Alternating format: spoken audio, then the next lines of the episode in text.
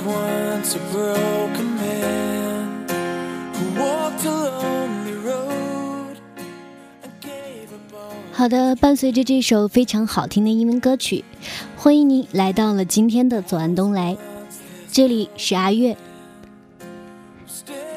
那么明天呢，就要到了我们中国非常传统的一个节日了，也就是我们把它称之为七夕节的这样一个日子。不过阿月觉得呢，我们现在更多的人是愿意把它称作为中国的情人节。那么小伙伴们，你们准备好了要怎么样来度过这个充满了浪漫色彩的节日了吗？在节目之前呢，阿月专门去查了一下关于我们七夕节这一天我们各地的风俗习惯。据说呢，在这一天呢，在我国的福建呢这样一些地方，嗯，经常会让织女欣赏或者是品尝一些瓜果，主要是摆一些贡品，包括茶呀、酒、新鲜水果、五子，比如说桂圆呐、红枣这样一些东西。嗯，女人们呢，主要是用这些东西来进行祭奠以乞巧。另外，在我国的浙江绍兴一带，嗯，据说这一天呢，还会有很多的少女们在晚上的时候，一个人偷偷的躲在生长得非常茂盛的南瓜棚底下，在夜深人静的时候，据说还能够听到牛郎织女约会时的说的悄悄话。嗯，关于这一天，真的，我想很多人都应该忘不了奇果这个东西吧。嗯，说错了，好像是叫做乔国。嗯，因为呢，作为一个地地道道的北方姑娘，哀乐可以说是对七夕节这一天的一些习俗，因为主要是在我们南方这样的一些地方比较盛行吧。这个节日在北方可以说是我们进行的一些活动比较少吧。所以阿月并没有那么的了解，所以专门在节目之前进行了一下查询。不过，作为一个资深的北方姑娘，嗯，阿月这里的女孩们在七夕这一天做的最多的事情是两个字，你们猜一下是什么呢？对的，没错，是约会。嗯，可以说这一天真的是我们北方的少男少女们最喜欢的一个日子了。这一天呢，他们通常都会选择是出去一起逛街、看电影、吃饭，一起浪漫的烛光晚餐，或者吃完饭之后一起花前月下，说不尽的甜言蜜语。那么此时此刻的你，准备好了要怎么样去迎接这样一个日子了吗？不妨在今天这样一个七夕前剩下的唯一这几个小时里面，先听阿月讲一讲关于七夕节的这样一个小小的爱情故事吧。姑娘约吗？送给大家。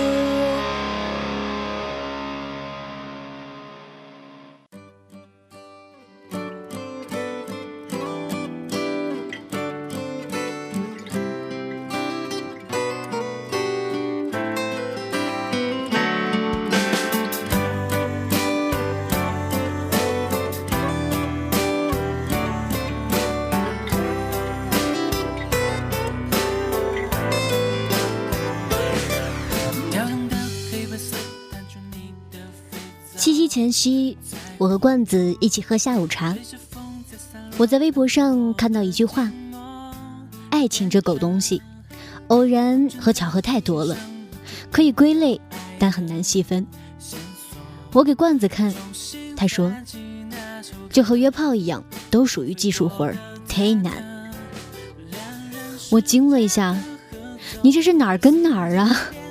罐子用手机打开一个百度贴吧的帖子递给我，你看看这个，那是一个叫做“国旗底下吃泡面”的人发的长帖，时间在二零一三年。帖子里面细数了网络十大约炮神器，还有各种约人攻略，比如说万不可心急，把握好说话的分寸，注意用词，聊天跟上节奏。有幽默感，换位思考，找致命弱点，识时务等等的。楼主还言之凿凿的用大数据来验证自己的观点：人人网成功率百分之四十，百度贴吧成功率百分之五十五，陌陌等约炮神器成功率百分之七十，微信成功率百分之八十。他在帖子里面写：有人约炮像熬汤。各种材料一应俱全，把看上的姑娘当做一只鸡，放在锅里慢慢煮，反正不着急。入口即化是上佳。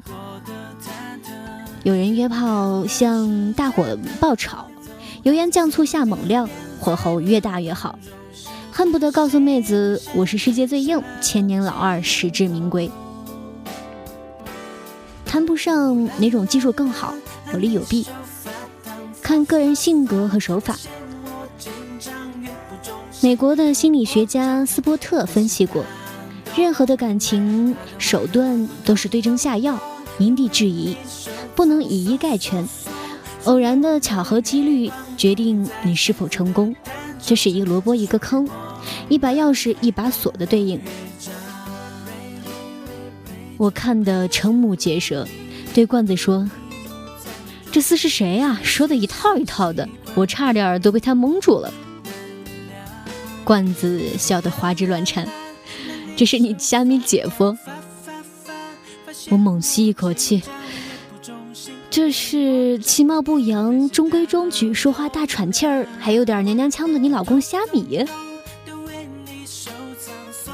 罐子抿着嘴点点头。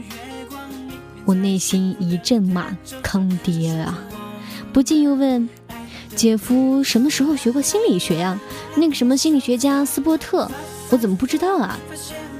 他又笑了：“这是他编的。”我勒个去！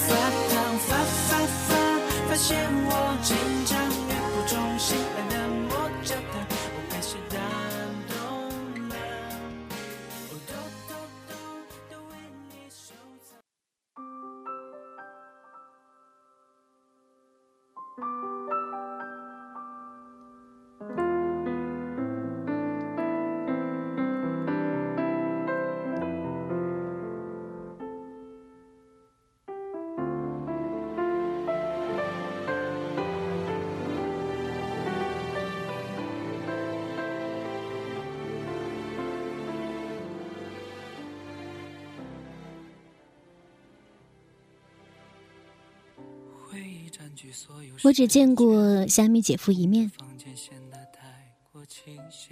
在我的印象里，他是那种南方男生的典型形象，个子不算高，腼腆少语，没说话先脸红，反倒是罐子风风火火。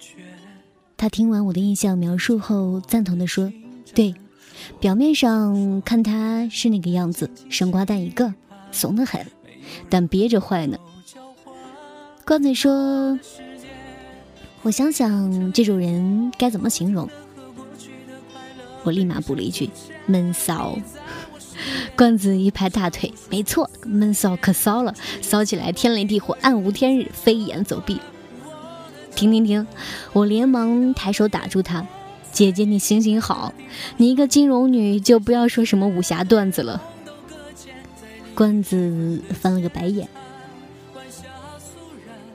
所以他是怎么勾搭到你的呢？莫非是约炮？我小心翼翼地露出一个不怀好意的笑容，果不其然，罐子狠狠地揍了我一掌。滚你妈的！我疼得龇牙咧嘴。他说是约到的，那不一样吗？我摊手。罐子摇摇头，当然不一样。我们都是正经人家的孩子。我也学他翻一个白眼。你骂谁不正经啊？就你不正经。滚蛋！狗嘴里吐着象牙来，又是一拳。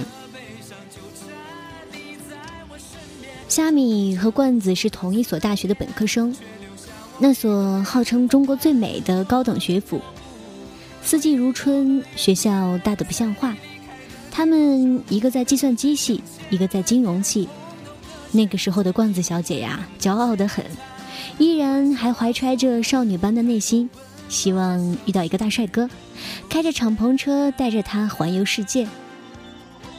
所以，当长相普通的虾米骑着一辆二手自行车在他面前摔了个四仰八叉时，罐子眼皮都没抬一下就从他身边走过去了。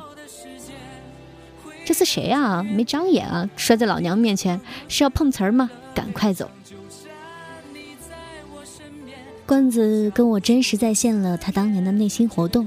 我笑岔了气儿，不相信的问他：“所以虾米和你的第一次偶遇就是你在学校里走，他骑车经过，然后摔倒了吗？你以为这是偶像剧吗？要不要近景特写打灯光，然后再给你加点背景音乐呀？” 罐子不理我，自顾自地说：“后来我就在学校的论坛里面看到一个帖子，说今天自己在校园里骑车不慎摔倒，惊吓了一个姑娘。”觉得十分抱歉，希望可以请客赔罪。我点点头，真是聪明的约炮手段啊！罐子一拍手，对吧？当时我也这么想的。我在宿舍里一边做面膜一边冷笑：“你以为老娘是什么呀？不打自招的事儿谁会做？而且一辆自行车，呵，别开玩笑了，还不够丢人的呢。”后来，那个帖子在论坛里被管理员标红置顶，学校里的人不务正业一般开始寻找这个姑娘。帖子下不怀好意的人冷嘲热讽，无数人开始跟着起哄刷屏，等着看后续。罐子看着事态开始无法控制，终于有点耐不住性子了。于是某天深夜，他偷偷摸摸的开电脑。在论坛注册了一个小号，然后跟帖回复：“我就是那天被你惊吓到的姑娘，但我没事儿，你也别没事儿找事儿，闲得慌不如去练练车技。”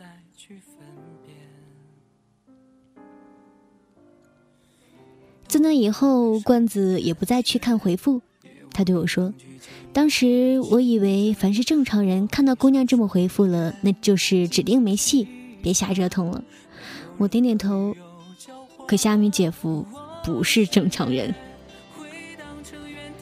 你说的对。罐子眼睛一闭，我仿佛看出点儿视死如归的味道。没过一个星期，宿舍的门被敲开，是罐子的快递，没有寄件人的信息。罐子打开盒子，里面是一个精致的八音盒。播放的音乐是向左走，向右走。罐子狐疑这是谁送的，然后他想到了论坛的帖子，于是他用小号登录，发现有了几封私信，果不其然是虾米发来的。私信里，虾米用非常诚恳的态度和他道歉，并且再三邀请罐子赴饭局，他要当面赔礼道歉。在最后一封信里说，虾米要送罐子一个小礼物，希望他不要嫌弃。我立马听出了一个大 bug，打断罐子的回忆。哎，等一下，他怎么知道你是谁的呀？罐子看了我一眼，重重的叹口气。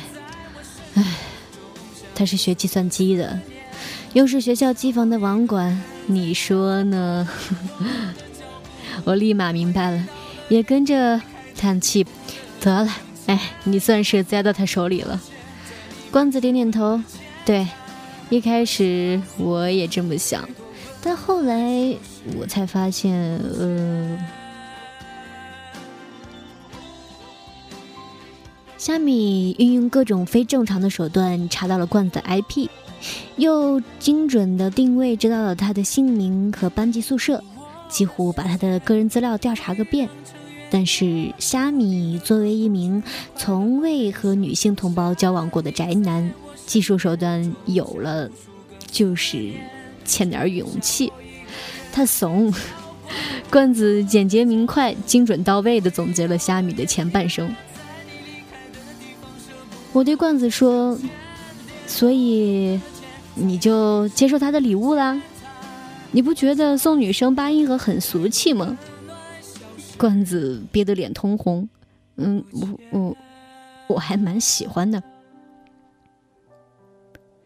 我两眼一翻，所以啊，还有什么好说的？你们俩一怂一俗，绝配！滚蛋！第三拳。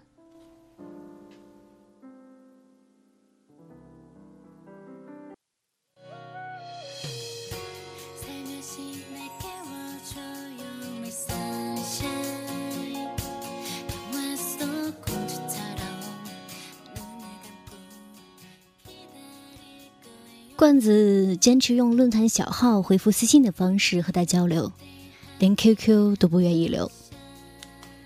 虾米仿佛是二十四小时在线一般，只要罐子的私信一到，不出两分钟必有回复提示。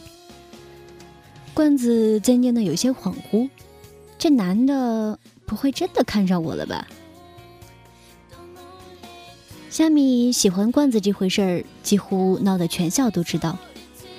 罐子是文艺骨干，经常主持学校的晚会，会跳交际舞，会写文章，运动也不差。而虾米长相普通，才能仅限在打游戏，偶尔发点段子，博论坛里面寂寞男女一笑。这样看来，他们两个人似乎没什么可能能在一起。过了大半学期。在虾米舍友的共同怂恿下，他终于又一次提出了饭局的邀请。而罐子也扛不住一群男性荷尔蒙的连番轰炸，答应了赴约。罐子对我说：“那个时候他对虾米也算有了一丝好感，起码感觉为人还算老实，不油嘴滑舌。”虾米听到罐子答应了邀请，像是抓住了救命稻草一般兴奋。立马着手准备，他要找一个高大上的饭店请客。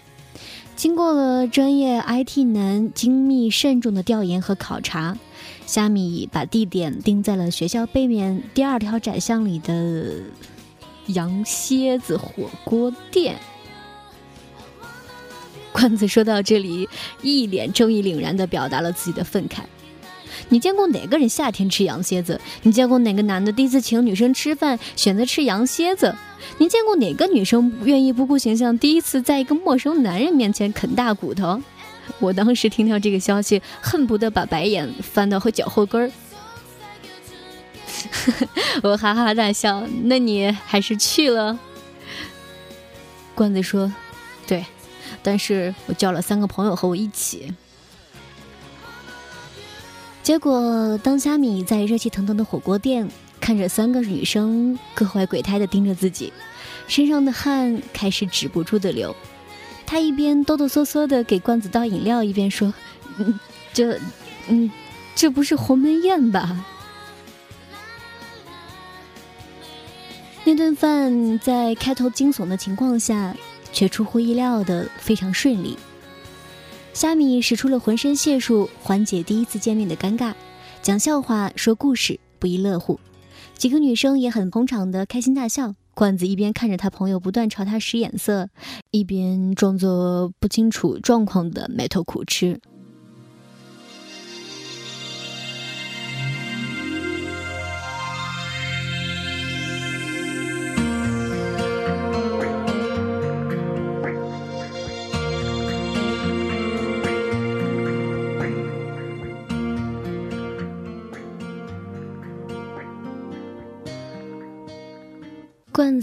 当时心想，可千万不能就这么栽到这厮手里。有好感不等于就要在一起，我还有大把的青春时光，我还没有阅尽世间男人，立场要稳，拒绝要狠，必须的。后来呢？我问。罐子一摊手，没稳住，没狠心，到底还是栽了。虾米和罐子经过了两年的大学恋爱时光，因为罐子，虾米走出游戏的虚拟世界，来到真实的冷暖人间。他尝试参与社区活动，报名参加义工，还参加党员讲座。罐子让他做什么，他就做什么，指哪打哪。虾米有时会觉得自己仿佛在梦中，这和他设想的大学生活不一样啊。罐子听完虾米表达这种不真实的质疑后，一把揽过虾米的肩膀，咧着嘴对他说：“那当然，跟着我你就得出人头地，不然你怎么降得住我？我可是想一毕业就开着敞篷车环游世界的，你要争气啊！”虾米笑了笑，低着头一言不发，不知道他在想什么。没过多久，校园论坛里开始疯狂转发一个叫做“国旗底下吃泡面”的网友的帖子，里面是全世界各个地方的介绍和攻略，再配上各种美图，通俗易懂，还很有实用性，吸引了一大帮学大学生的疯狂关注。一直梦想环游世界的罐子也不出所料成为了忠实读者，他一边看帖，一边掐着身边吃泡面的虾米。你瞧瞧，多浪漫的地方啊！我就想去这里，啊，还有这儿，还有那儿。我的亲娘啊，这货简直就是我的导游嘛！虾米一边干笑，一边继续哧溜哧溜吃泡面，不置可否。出于八卦心理，罐子让虾米去调查发帖人是谁，而虾米的答复是查不到。这个人故意隐藏了自己的 IP，也有可能是网络转帖。虾米说。谁会有这么丰富的精力去环游世界呢？那得要钱呀，还不是富二代的把戏。罐子听了觉得很有道理，啧啧的吧唧了一下嘴，也对，不太真实，写的和唱的一样好听。可是少女心的罐子依然扛不住美景的诱惑，没事儿就会打开帖子去跟帖刷回复，长时间下来，他自己都能对其中的很多地方如数家珍。而虾米却好似一天天提不起精神来。罐子看着他一天天熬红的眼睛，埋怨他打游戏不注意休息。虾米点头答应，人却日益憔悴了许多。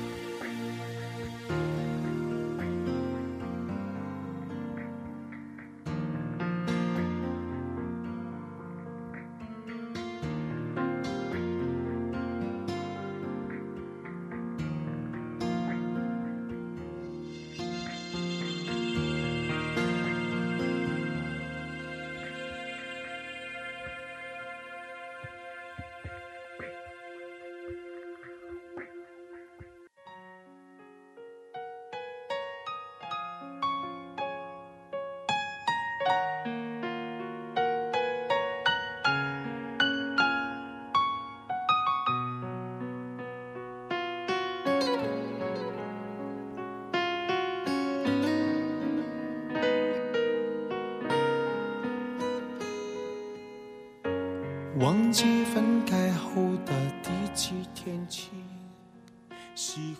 转眼到了毕业季，虾米忙着找工作，一天几轮的面试压榨的他整个人都瘦了一圈，而罐子却另有打算，偷偷摸摸的申请了新加坡的留学。说到底，他还是一个现实的人，大学的恋爱犹如一场梦。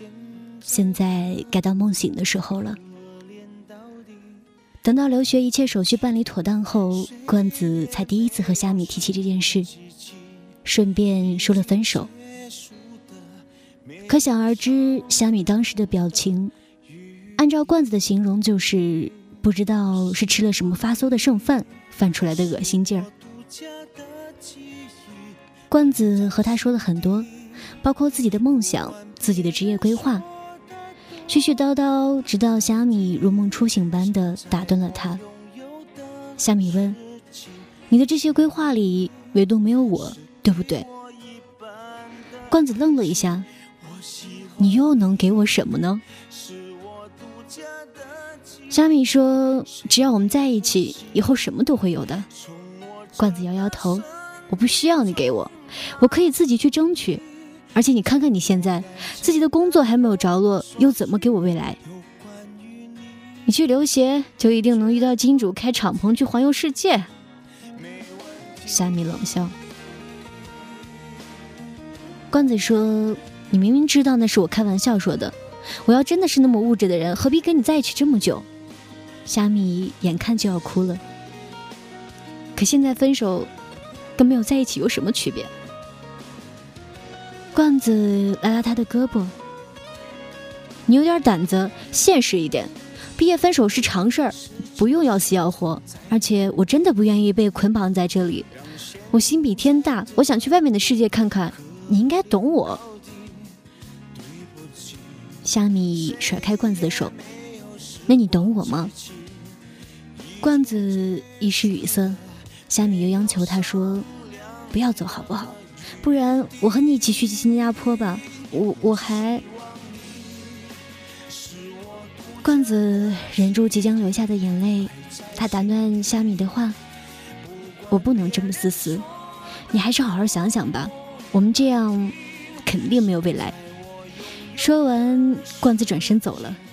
虾米在他背后红了眼睛，可我，我真的有在努力呀。他喃喃地说：“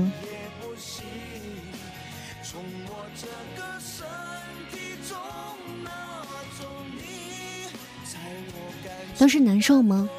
罐子讲到这里，我问他。罐子擦了擦眼中的泪，点点头。后来你猜怎么着？罐子问。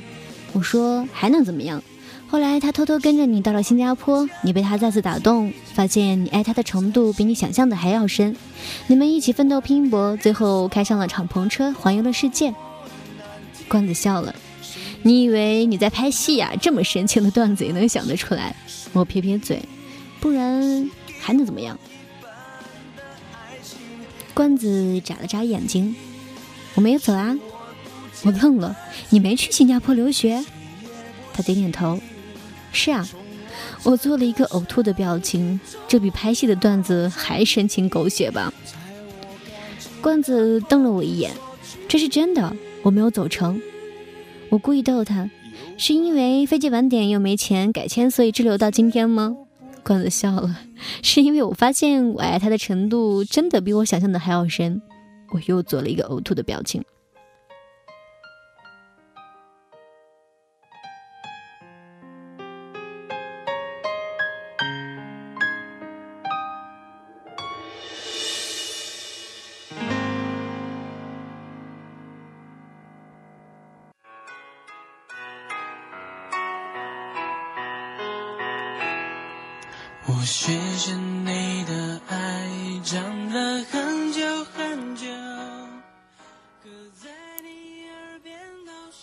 罐子说完分手的一个星期里，虾米没有再和罐子联系。罐子这才像丢了魂一般，不知所措。他人心惶惶，越到分别的时候，越觉得心里缺了一大块，而他自己非常清楚，缺的这一块是什么。终于，他按耐不住，到宿舍去找虾米。推门进去，光着膀子的虾米在玩游戏，蓬头垢面，红着眼睛，看样子一夜没睡。他走过去，虾米抬头惊讶地看着他。罐子看着虾米，没来由地说：“你还想约我吗？”虾米愣了一会儿，然后点点头。罐子鼻子一阵发酸，他说：“你看你玩游戏都顾不上仪容仪表，如果我真的走了，以后谁检点你的日常卫生啊？”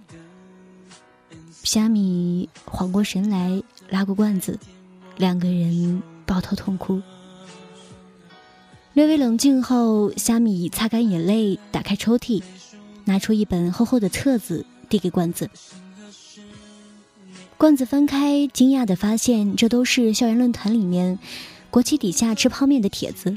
他一脸不相信的问虾米：“这是你？”虾米点点头，因为你说你想要环球旅游，我就去搜罗了好多旅行书来看，做功课，然后写更实用的游记攻略，自己先熟悉，这样我以后带着你出去就不怕走丢了。罐子眼泪唰的又流了下来，他完全没有想过，看似木讷的虾米会为他做这种事情，他一边翻书一边哭。后来发现里面夹着一本存折，他打开看，里面有五万块钱。虾米说：“旅行经费，我们可以随时取成。”罐子惊呆了：“你哪来的这么多钱呀？”虾米说：“我把攻略发给一些杂志，赚点投机的稿费，然后这几年没日没夜的替人刷游戏代练，攒下来的。”我真的有在努力，尽我的全力给你最好的。罐子什么都没有说出口，只是流着泪，紧紧的抱着虾米。那一刻，虾米早已成了他的全世界。我真的庆幸会遇到虾米。罐子给自己倒了一杯茶，慢慢的说。故事真好，我笑着揉揉已经发酸的鼻子。虾米姐夫一点都不怂，他真的很有骨气啊。我看也是。罐子笑了，他比我可聪明多了。后来他给网站发文章，写各种段子和技术帖，每个月的稿费都快比我的工资还要高了。真牛！我冷不丁的想起他的网名，于是问他：“虾米为什么要起国旗下吃泡面这样一个名字？”罐子乐了。他中学时在课堂上偷吃泡面，被路过的教导主任看到了，结果被罚蹲在操场国旗杆底下吃泡面，黑历史啊！我也笑了。姐夫真是萌萌哒。所以你们一毕业就去环球旅游了吗？罐子摇头，没有，毕业就结婚登记。然后想先好好工作，积攒几年。可是今年本来准备要旅行的，可是说着，关子把手轻轻放在了自己的腹部。以后再去也不迟。我看着罐子还没有隆起的肚子，我的天哪，真的应该恭喜你啊！罐子笑得很妩媚，谢谢。虾米姐夫知道吗？我问。没呢，我也是准备今天告诉他，不知道会不会吓着他呢？关子幸福地说：“怎么会？我说他肯定高兴的要发疯了，这是最好的七夕礼物啊！你们真是太幸福了。”关子说：“这就是平常的爱情啊，再普通不过了。一开始我以为是虾米离不开我，现在才开始发现是我离不开他。”我郑重的点点头，是啊，这就是平常的爱情，再普通不过了。爱情这东西，偶然和巧合太多了，可以分类，但很难细分。喜欢谁，爱慕谁，幸福的路总是不尽相同。但是爱总会把我们引领到一个共同的终点，哪怕中途七拐八绕，眼泪笑声混为一谈。也总能抵达心里最完美的那个结局。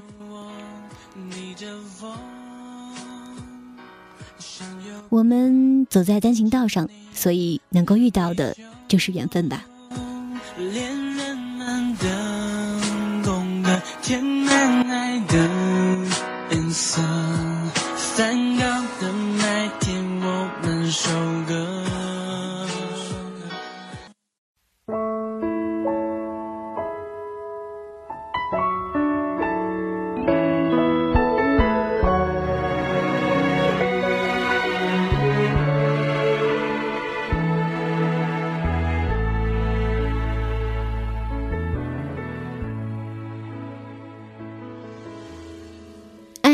是单行道，遇到之后，如果不去珍惜和呵护，终究会成为一盘沙。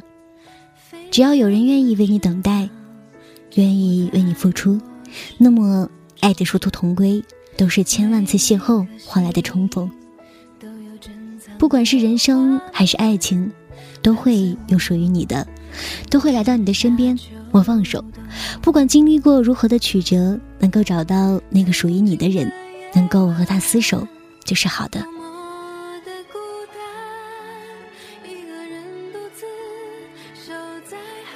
身后隐约响起脚步声，我回过头笑着打招呼：“嗨！”国际底下吃泡面，虾米姐夫愣了一下，憨憨的笑了。